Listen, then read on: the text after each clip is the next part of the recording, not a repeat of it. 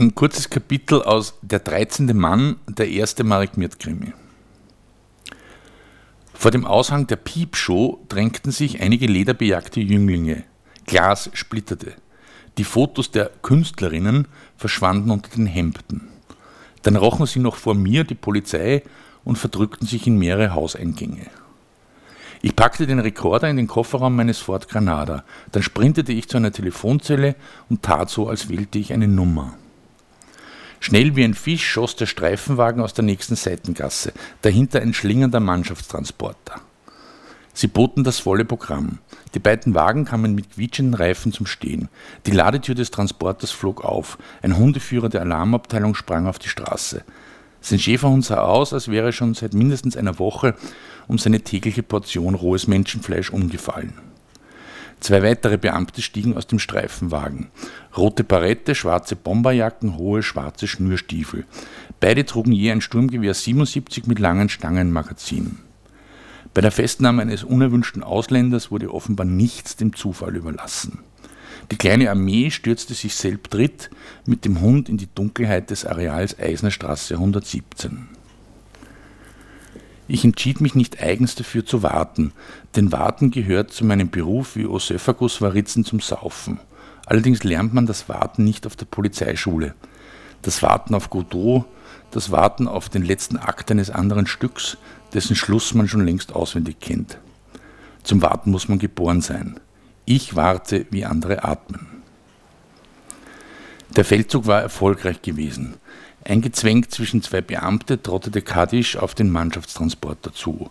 Seine Hände waren hinter seinem Rücken mit einer Eisenkette kurz geschlossen. Er blutete aus einer Platzwunde an der Stirn. Ich tat so, als hängte ich den Hörer mit einer unauffälligen Gebärde in die Gabel. Obwohl ich fast so gut wie Charlie Rivel war, interessierte sich nicht einmal Gott dafür. Ich sah nur mir einen Abglanz der breiten Rücklichter des Transporters. Die Straße vor mir war menschenleer. Ich hatte gerade einen Klienten verloren. Am liebsten wäre ich jetzt auf der Kante meines Bettes gesessen und hätte einen großen, einen wirklich großen Bordeaux getrunken. Stattdessen boxte ich mir aufmunternd in die Magengrube und verließ die Telefonzelle. In meinem Beruf kommt es nicht darauf an, sich den schwarzen Gürtel in mindestens sieben Kampfsportarten über den Bauch schnallen oder 64 Zigarrensorten allein an ihrer Asche erkennen oder eine AK-47 in 9,3 Sekunden zerlegen zu können. All das ist unerheblich. Man muss auch kein Orchideen- oder Whisky-Kenner sein, um in diesem Beruf, für den übrigens der Intelligenzquotient eines Hamsters durchaus ausreicht, bestehen zu können. Man muss sich einzig und allein gelegentlich in den eigenen Magen boxen und den Stein weiter den Berg hinaufzurollen versuchen. Mit der ersten Lungenfüllung Luft von außerhalb der Telefonzelle roch ich es. Sie hatten Kadichs Hütte ganz einfach angezündet. Wohl um ihn ausreichend dazu zu motivieren, nie mehr in dieses Land zurückzukommen.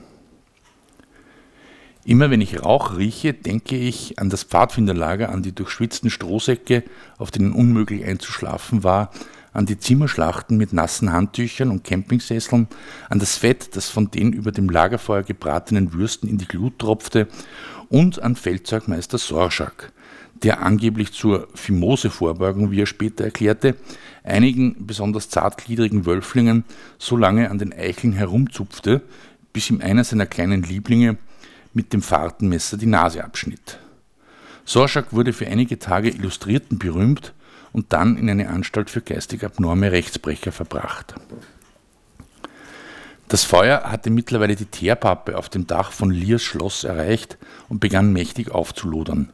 Lier hatte nun alles verloren. Im Feuerschein konnte ich die Umrisse von Emma Holzapfels kleinem Körper erkennen, die mit weißer Kalkfarbe auf den Asphalt des Gehsteiges gepinselt worden waren. Ein Pfeil zeigte die Fahrtrichtung des Wagens an. Es war eine zeichnerisch akkurate Darstellung des Todes. Darüber hinaus gab es nichts, wofür sich nicht schon die Verkehrspolizei interessiert und es mitgenommen hätte. Nichts, absolut nichts. Nichts, außer einem Kanalgitter auf der Fahrbahn etwa einen Meter von Emmas aufgemalten Kopfumriss entfernt. Der Kanalschacht war verstopft.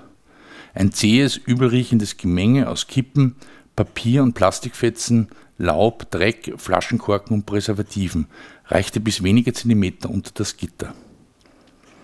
Im letzten Licht des königlichen Brandes zwängte ich Daumen und Zeigefinger zwischen zwei Gitterstäbe und fischte einen Splitter gelben Scheinwerferglases aus dem verstopften Kanal.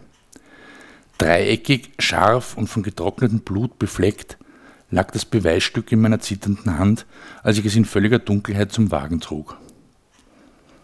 Ich wusste plötzlich, dass mir Kadisch heute Nacht noch im Traum erscheinen und erklären würde, warum ich den Auftrag angenommen hatte. Weil sie ein dummer Mensch sind, Mirt, und weil sie dem Geruch frischen Blutes nicht widerstehen können.